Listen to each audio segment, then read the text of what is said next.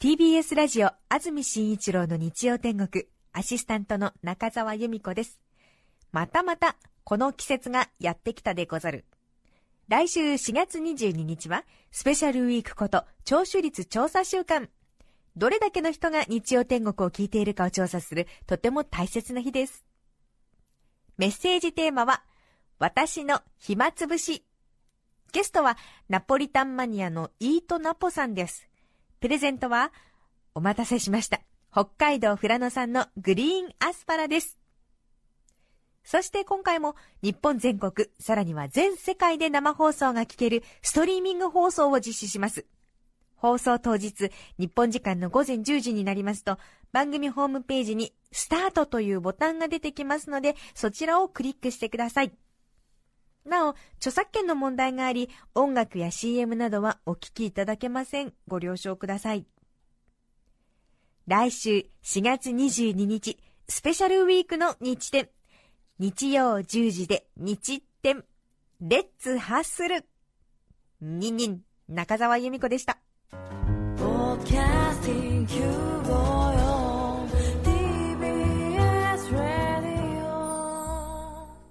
TBS ラジオポッドキャスティングをお聞きの皆さんこんにちは。安住紳一郎の日曜天国アシスタントディレクターの刈谷陽子です。日天のポッドキャスティング今日は242回目です。日曜朝10時からの本放送と合わせてぜひお楽しみください。それでは4月15日放送分安住紳一郎の日曜天国。番組開始から10時23分までの放送をお聞きください。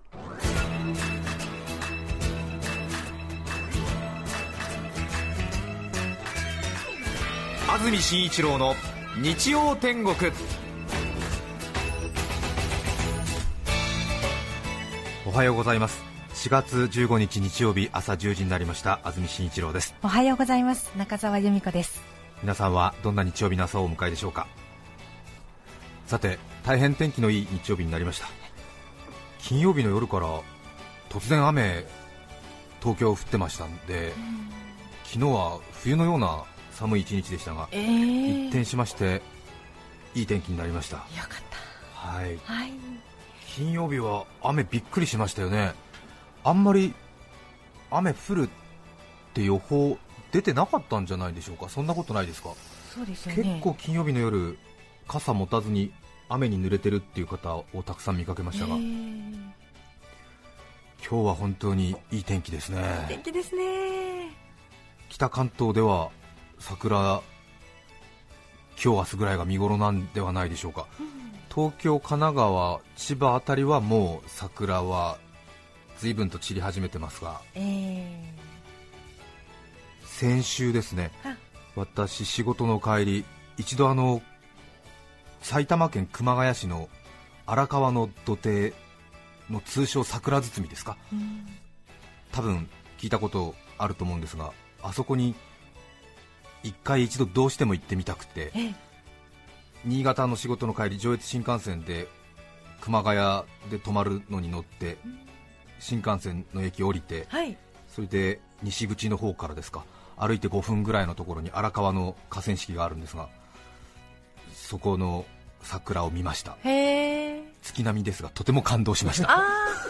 そうでしたか、はい、一度見てみたかったんですよ。みんながいいって言うんで、えー、私生まれてこの方皇居の桜が一番いいなと思ってたんですが、うん、熊谷の桜包み、はい、桜の堤防が一番になりました。あそうですか、えー、素晴らしいですね、筆舌に尽くしがたいですね。えー、皆さん行かれたことありますか？熊谷の桜包み、えー、荒川の土手の左岸ですね、流れに沿って左側駅側の堤防沿いに500メートルぐらいかな。ずっと。なんか触傷気味ぐらいに桜の木ばっかり。ずーっと、えー、まだある、まだあるみたいないやもうちょっと信じられないなんか直線距離でなんか武蔵小山商店街パルみたいな感じで ずーっと。しかも左側だけなんですよね。あの川の流れに沿って左側を左岸右側を右岸って地理の勉強で言ったりしますけども、えー、左岸だけなんですよ下っていく方の左そうですね、えー、自分が川下りしてると左手ですね、えー、ずーっと嫌になるぐらい桜。歩いてみたんですか？ちょこっとだけね。ちょこっとだけ、えー、そうなんですよ。左岸だけなので、はい、その桜見ながら、まあ、上流でも下流でもいいですが、まあ、好きな方にこう堤防沿いを歩いて、はい、でね、右岸にも桜があるんだったら橋渡ってこう、ね、こっち側戻ってくると景色が変わるんだろうけれど、うん、左岸にしかないからこうずーっと行って、はい、飽きたなと思って引き返してきたら同じ光景がずっと続くでしょ、今度、ね、右に変わって、ええ、だから飽きたなと思う2分の1ぐらいで帰ってこないと、うん、後半も飽き飽きしちゃうね、え、もうあのもう見たくねえよみたいなことになるじゃないですか、だってそうでしょ、だって。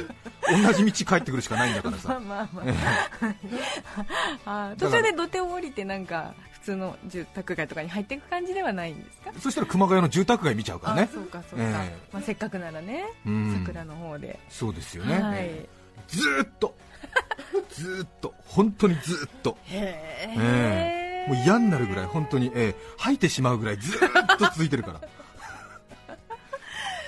えー、その下に結構皆さんシートとか敷いてそうですね、えー、あのちょうど私が行った時雨が降ってたので人が少なくて逆にそれはそれで私は風情を楽しんだんですが、えー、多分晴れていたり多分今日なんかはお祭りやってると思いますね、えー、えー、でその桜並木の川ではない、えー、住宅街の道路にはなんかこう露店がずっと並んでて、そして公園にはなんか大きな出店みたいのがたくさんあったりして、えーまあ、月並みなんですけども感動しました今年はお腹いっぱいに見ましたね。うん、あれは江戸時代に植えたんですか？なんか随分と前からあるみたいですが。なかなか策略家の方がいらっしゃいましたね。佐賀にだけ桜を植えましたからね。やっぱり意図的に何かあったんでしょうね。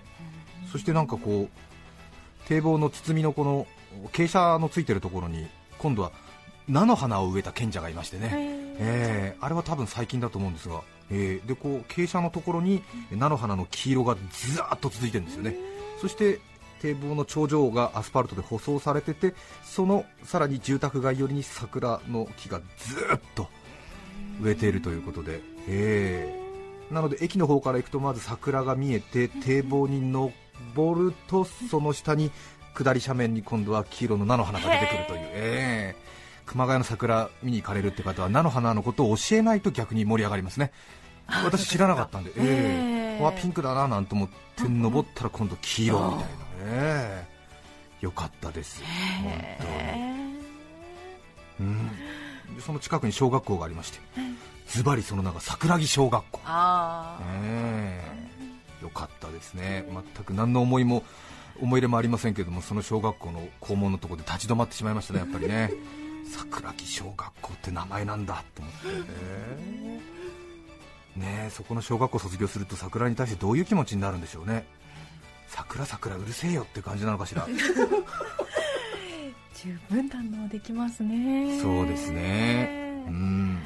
よかったですね、えー、一度皆さんも熊谷の桜包みって呼んでるようだと思いますけれども荒川の土手ですね最初結構距離あるのかなと思ってバスに乗ろうかなと思って巡回バスみたいのが駅の西口のロータリーに止まってたんでバスの運転手の人にあの桜包みってのはバスに乗って行けますかって言ったら熊谷ってちょっとあの江戸っ子っぽい鉛があるみたいですよね、熊谷の。えー桜包みは歩いていけるみたいなそういう、うん、ごめんなさいちょっとうまく申し上げできないんですけど、えーえー、なんかちょっとそんなちょっと歯切れちょっとね常習弁までいかないんだけど、ちょっとなんかこうハキハキっとした感じのちょっと冷たいような感じに聞こえるあの威勢のいい感じなのかな。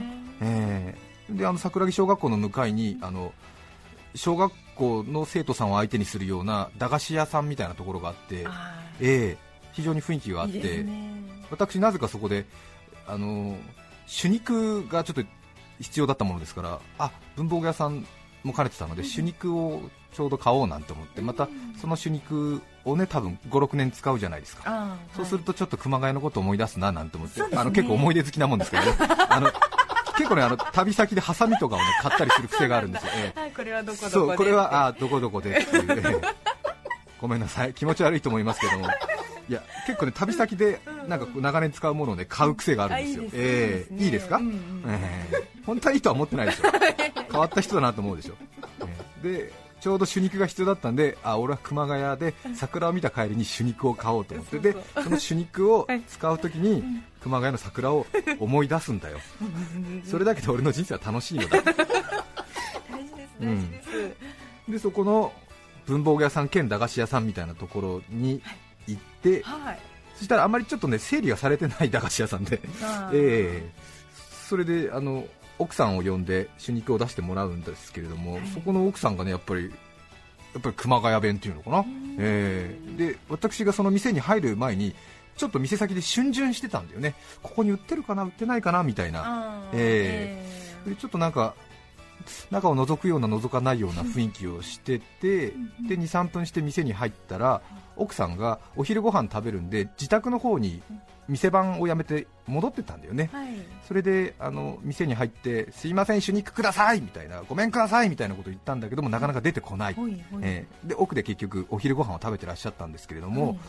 えーまあ、それは別に細かく状況を話す必要はないんだけれど それでようやくはい。3回ぐらい声をかけたら出てき出てきてて。で奥さん曰く、はい。店先で用がありそうでお兄ちゃんが立ってたんで、うん来るのかなと思ったら来なかったんで、はい。私は食事をしし始めちゃったんだ、なかなか出てこなくてごめんねってことをおっしゃったんですよ、ええ。その時の言葉がまた熊谷のちょっと鉛のある、ええ。いい感じの言葉で、それ聞けただけでもすごく喜びがあったんですけども、え。店先にずっと立ってるからなんか気になったんだけど飯食っちゃったみたいな感じで よかったですね、ええ。よかったですね。ーそうですええ。か、見えてたんですねずっとちょっとねえーそれがちょっとうまく表現できないんだけど、うん。いい感じの、ね、熊谷弁だったんですよね、え。ー熊谷弁って言わないのかな、熊谷の人が聞いてたらちょっとあの面白くないかもしれないけれど、私は熊谷独特の言い回しだなというふうに感じたんですよね、えー簡潔で簡潔で、そう、ハキハキして、うん。そう、うん、そう、うん。いいですね。よかった、うん、なんかこう地方地方って結局その土地のイメージっていうのは最終的にはこう人の印象じゃないですか、なんで私は熊谷はそのバスの案内所にいたおじさんと文房具屋の奥さんのええこの2人の印象が熊谷の印象なんですけど。えね、ー、決まりましたね、えーうん。手肉あー650円。あー50円お釣りないから600円でいいみたいな感じでね。そう。あらうん。よかった、うん。素敵。ね。うん気前がいい。うん、気前がいいっていうかね、なんかレジに50円玉がなかったみたい な、熊谷好きになりました。中澤さんは桜お気に入りの場所はどこかあるんですか？そうですね。あ青山墓地のこうなんか細いところとか、は好きですね。青山墓地。ええ。桜綺麗ですよ山ね木からいいですよね。迫り来る桜。桜のトンネルのような感じで、はい。い、いですよね。いいですねあっちの六本木の西麻布の方からこうグッと登ってきて。ではなくてえっとえー、とこっちの。ええ青山の方から西麻布の方にの一通ああ一方通行。気が多いですかね。いいですね、はい。でもち花見ょ客うどの時になかなか巡り合えないですね。そうですか、ええ。あそこも花見客すごいですよね。すごいですね。考えたらすごいですよね、はい墓地ですからね。そうですよねもう墓石と墓墓石の間で酒盛りしてますからね。ね。ええ。ちょっとあのはい、うん。あんまりどう思ってらっしゃるんだな個人はと思いながらうん。通りますね、でもなんか賑やかで逆にええ。青山墓地に埋葬されてる人は喜んでるんじゃないかっていう話にもなってますしね。そうですよね、ええ。あそうか、まあね死んだ人に話聞いた人誰もいませんから どっちが本当か分かりませんけれど。ねえ。ええ。はい。青山墓地いいですよいいねですよねあとは、うん、あの私事ですがその幼稚園の前の桜が今年2年目だなっていう、はい、喜びがありました、ええはい、青山墓地そうですね、え私の後輩にたまにさばいて日伝で加藤シルビアアナウンサーっていう20代の女性のアナウンサーがうんいますけれど、はい、彼女東ヨーロッパ出身のお母さんがいるからかどうかわからないんですが、えええ。大変声量声が大きいんですよね。えうん。ハキハキしているとも言うんですけれども、え日常生活からとても声が大きくてね。ええ。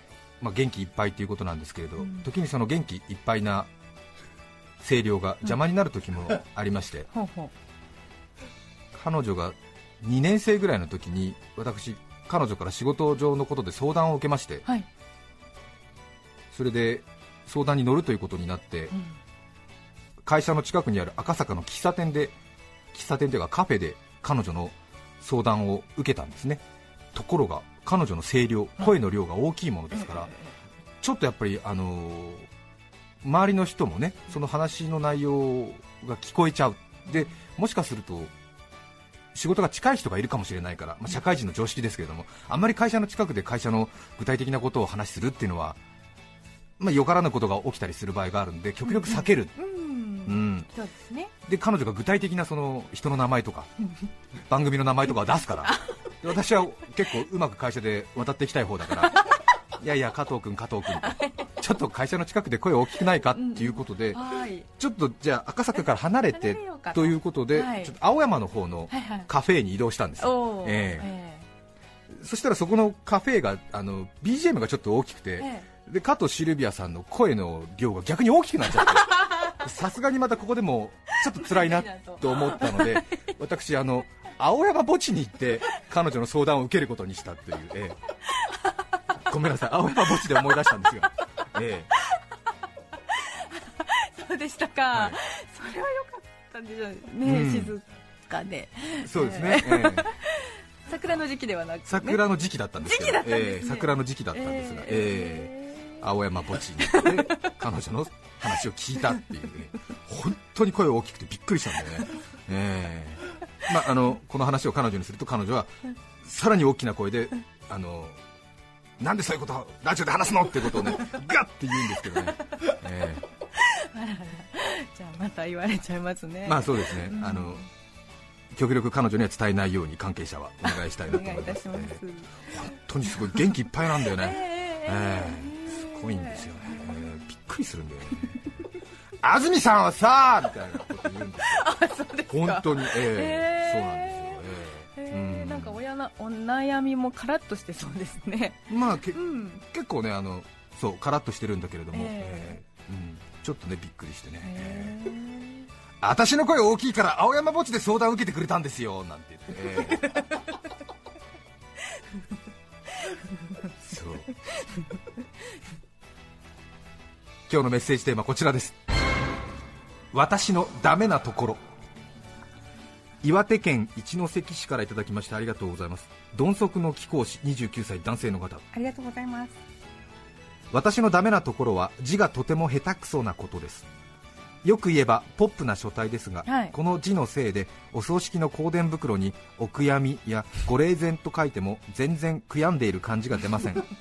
わざわざ薄墨の筆ペンを使用し丁寧に書いたこのポップな書体はまるで私が亡くなった方をおちょくっているように見えてしまいます。どうやったらうまく悔やんでる感が出るのでしょうか？ねえ。そうですね。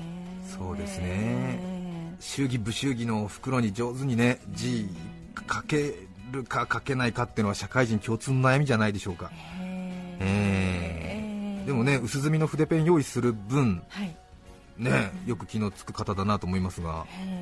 ね難しいですよね。へあれはだいたい下書きを含めて2回ぐらいチャンスあるんですか？ーそうですえね。えそうですよ大ね体全部ダメになりますけど。そうですよね。マシなのを選ぶみたいな、はい、あの一応スペアみたいなのでこう短冊みたいなのがついてて でそれを練習用にするか本番用にするかどちらでもいいんですよね。そうですよね。そうなんですよね。え大体2枚目使いますよね。で1枚目を途中で諦めたりとかしてーこう、ん。おかしなことにしますよね。であれは私の経験上からは1枚目も途中でうまくいかなかったとしても最後までやりきってみるですね。そうすると2枚目のミスを1枚目でカバーすることができますね。意外と1枚目でよかったそうななんってですよ、いうねえーはい。でも1枚目の途中でちょっとね、うん。なんか、なんていうのかな、集中力が切れちゃって、うん。新一郎の位置とかなんかギャンとか跳ねちゃったりとかして、もういい失敗みたいな、でグチグチグチグチとかしちゃったり、ね、やらない方がいい惜ですね、しかったっていう。本当ですよね。ははいーい。北区城山のあじさいさん、44歳男性の方、ありがとうございます。私のダメなところは小学生の頃から自販機で飲み物を買うときどうにかして2本出せないかボタンを2つ同時に押す癖が治らないことです挑戦し続けて35年余りいまだに出ません2本、ちょっと右が早いんだと思います。あーあのーわかります。あと私はちょっと優柔不断なんで最後2択あ最後の一本に絞れなくてもう機械に決めてもらおうと思って一緒に押すってことはありますね、でもちょっと自分の意思働いたりするんで、ね、でしょうね、ね無意識に、無意識にね、はい。ダッ押しますよね。ね。どっちでもいいどっちっていう感じでね、はい。えーわかります富里市の直太郎さん29歳女性の方。ありがとうございます。私のダメなところは面倒くさがりなところです。そして面倒くさいが口癖になり大して面倒に思っていない時でも口にしてしまっているところです。うん。どれくらいの口癖かというと飼っていたインコが面倒くさいというようになってしまったほどです私は日中は家にいないので1日のうち数時間しかインコと過ごしていなかったのですが それでも覚えてしまうくらい口に出していたようです。でも稀に頼まれ事をされた私より先にインコが面倒くさい！と言ってくれた時はちょっと嬉しく感じてしまいます。いいかも。29歳の女性の方。いいね。いいですね、まあ、家にいるとき特に疲れてるから、えあのその口癖が移っちゃったんでしょうね、えうん。働いてるときはきっと大丈夫だと思うんですけど、そうですよね、えインコが覚えるっていうのはでも結構な頻度で 言ってるってことですよね。しかもそうですよね。わかりますわかります。結構ね出ますよね。私昔あの仕事でフランス行った時に、あの芸術家が集まる村なんて言いましたっけフランスのあありますよね。あのセンターみたいな。いいあの画家の皆さんが集まってる一帯がありますよね。なんて言いましたっけ？えっ、ー、とうんと、えっ、ー、と出てこないな。はいえっと,、えっ、ー、とうんとなんとかの丘みたいな感じの言い方ですよね、えーモンマルトル、モンマルトルモンマルトル。画家の卵の皆さんたちが集まっているモンマルトル。に行った時にその日本人でそこに絵の修行しに行ってもうすでに30年ぐらい経って50歳ぐらいになってまだちょっと芽が出ないって言い方失礼ですがまだまだ勉強中っていう50歳ぐらいの日本人の人がいてそれでそのモンマルトルの美術の学生たちの間で彼のあだ名が疲れたっていう。ミスター疲れたっていうあだ名になっててでなんでですかって言ったら彼が口癖でその多分フランス人にわからないように多分疲れた疲れたって言ってるみたいなのね。えそれで彼の口癖が疲れただからフランスの人は別に日本語の疲れたの意味がわからないんだけれどえそうです。ね、えーへジャパニーズスチュー。デントはこの辺でいますかって言ったらああいるよミスター疲れたわねって言って教えてくれたー 疲れてる。そう星雲の志を持ってね立派な画家になりたくてフランスのモンマルトルに行ったんだけれども なかなか芽が出なくてもうすでに30年ぐらい経って50ぐらいになって 弱い50ええ。であの観光客の似顔絵とかね描いてなりわいにしてるんだけれど口癖が疲れたよ なんかそれを聞いた時にね。多分さ愚痴を言うね仲間も日本人も今はねフランスに行ってあの暮らしたいという日本人多いかもしれないけれども30年前ですからね。それはそれは高い志で向かっていったんでしょうけれど。えそれを聞いた時にねあ私たちも撮影の仲間20人ぐらいいましたけども 全員が涙してしまいました。そう。それでその画家志望の日本人の方は要するにフランス人に疲れたって意味が伝わってないと。思って生活しているということを、な何かちょっとそこのユーモアで乗り切ってるんだろうねきっとね、ええ。でも疲れたっていう意味の日本語が分かる日本人が行くともうねその30年修行している彼の境遇がもう本当に身につまされるほど分かっちゃうわけじゃない。ね。ええ。ですね。はい異国の地でねえニックネームが疲れたっていう。彼の苦労に比べたら何のことはないですよね。ね。はい。はい今日4月15日の天気ですが関東地方晴れ。雨の心配はありません。雨の心配ありません、はい。予想最高気温は東京で18度横浜で17度宇都宮で19度。明日の関東地方月曜日曇り時々晴れ。最高気温は17度の予想。月曜日も天気がいいようです。皆さんからのメッセージをお待ちしています。E メールのアドレスはすべて小文字の日天アットマーク tbs.co.jp nichiten で日天アットマーク tbs.co.jp です。抽選で5名の方に何かと便利でシュールな表紙があなたの日常を演出日天ノートを。3名の方にはこの春新ボトルになったカルピスを2本セットにしてプレゼント。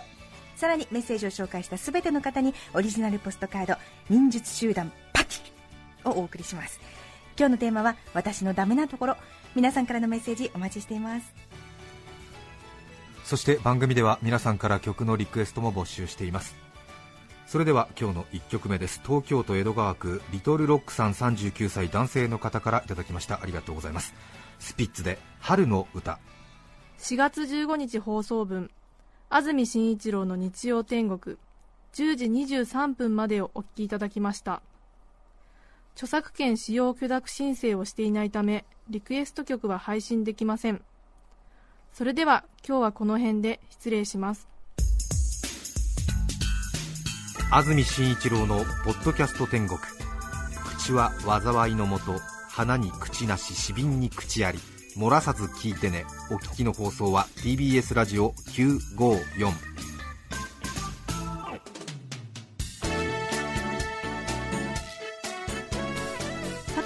来週4月22日の安住紳一郎の日曜天国。メッセージテーマは「私の暇つぶし」ゲストはナポリタンスパゲティのマニアイートナポさんです。それでは来週も日曜朝10時 TBS ラジオ954でお会いしましょう。さようなら。安住紳一郎の「ポッドキャスト天国」これはあくまで試供品皆まで語れぬポッドキャスト。ぜひ本放送を聞きなされ。TBS ラジオ954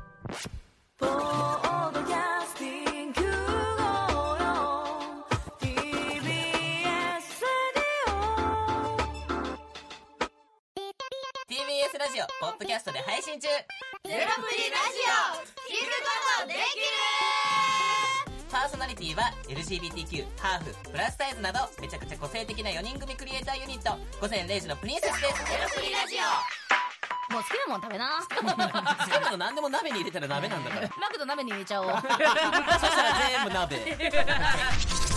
おならが出ちゃったことを何て言いますか？プリグランスバズーカ。ちなみにおしゃれではないよ。ゼロプリラジオ笑ってるやん。こん。な感じになります笑い方海賊になりますおうち最後にこの CM 聞いてるみん。なに一言お前えなん。で言ったとにかく聞いてくださいゼロプリで検索ゼロプリラジオ毎週土曜午前0時に配信それではポッドキャストで会いましょうせーのほなまたゼロプリレディオ